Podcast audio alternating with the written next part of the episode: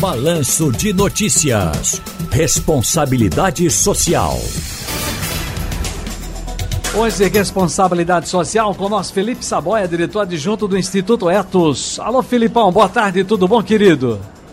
Boa tarde, Ciro. Boa tarde a você e a todos os ouvintes.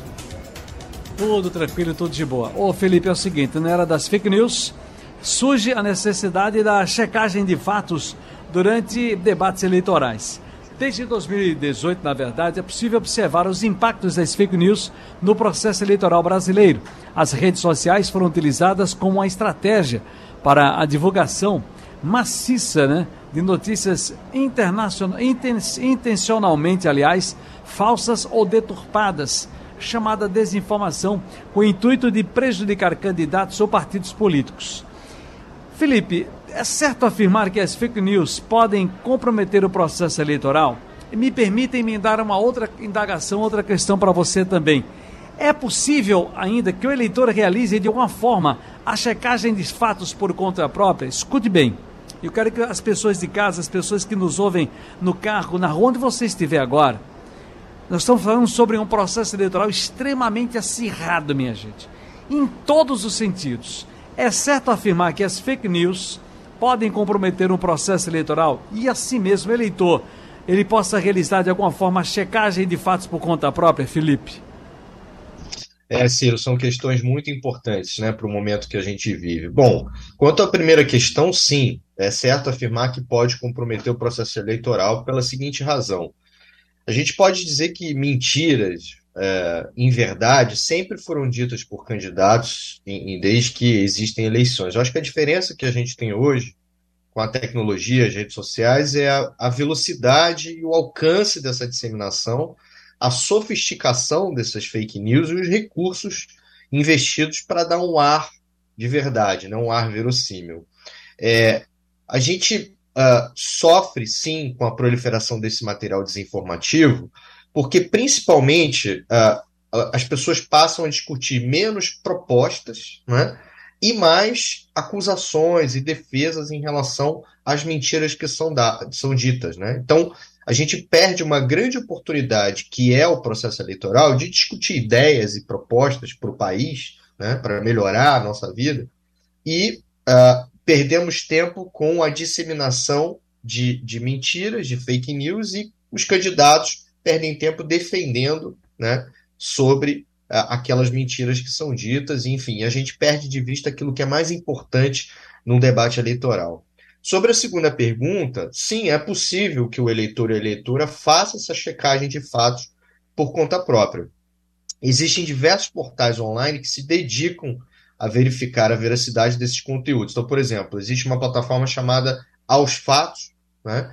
É, existem outras, por exemplo, como a Agência Lupa, o Fato ou Fake, que é do G1, o UOL Confere, enfim. É, o, o, eleitor pode é, entrar no Google e entrar nessas, uh, nessas. Todas essas agências têm redes sociais que vão monitorando, né, por exemplo, em relação aos debates que são falados pelos candidatos, o que, que é verdade e o que, que é mentira. Agora, algo que a gente ainda não tem e poderíamos desenvolver por exemplo, para os debates, é que as próprias organizadoras, os próprios veículos que organizam os debates façam essa checagem em tempo real, né? E demonstre para a população que está assistindo o debate se aquela informação é verdadeira ou falsa. Isso foi feito, por exemplo, é, em eleições, nas eleições americanas, né? Em alguns tipos de debate você tinha uma checagem em tempo real. Isso ajudaria bastante o eleitor, que obviamente não tem é, o tempo naquele momento apropriado para fazer a checagem à medida que o debate acontece. Mas, de qualquer forma, o que a gente sugere é: se você tem dúvidas em relação ao material que você recebeu, não tem fonte, as informações são muito esquisitas, não compartilhe, né? É, cheque essa informação antes nesses veículos de checagem e em veículos de comunicação de credibilidade. Cara, semana passada a gente tava, eu recebi né, um trecho, porque na verdade vem trechos o sujeito coloca assim, assim, você viu isso?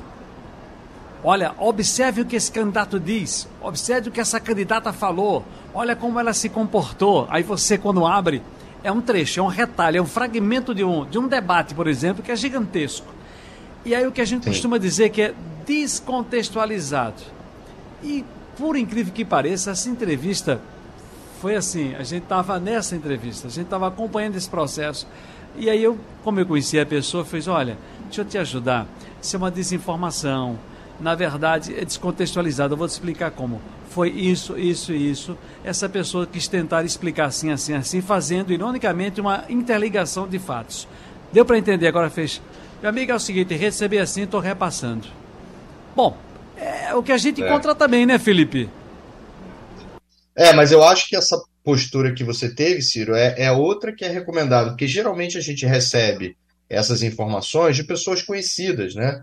É, então, dar esse retorno para a pessoa dizendo: olha, eu tenho certeza que isso não é verdade, por isso, isso, isso. É, dar outros links, dar outro tipo de informação e, de certa forma, ter uma educação digital, que eu acho que esse é, uma, esse é um conceito que pouco foi desenvolvido no Brasil. Né? É, ainda é tudo muito recente no Brasil, então as pessoas não sabem lidar com o nível de informação que a gente recebe através da tecnologia. Né? Existem determinados códigos de conduta, digamos assim, para que você faça bom uso da informação que é recebida pelas redes sociais, pela tecnologia e grupos de conversa, enfim. Então, essa questão da educação digital pelos nossos pares, ou seja, pelas nossas famílias, amigos, conhecidos, é uma forma também muito eficaz de fazer é, com que isso avance. Agora, interessante, Gabriela Bento disse para mim, inclusive eu comentei isso com ela ontem na Catarina, fez como você é paciente. a carência, a carência de paciência nesse mundo.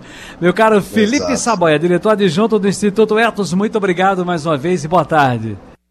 Obrigado, boa tarde a você também, Ciro, e a todos os ouvintes.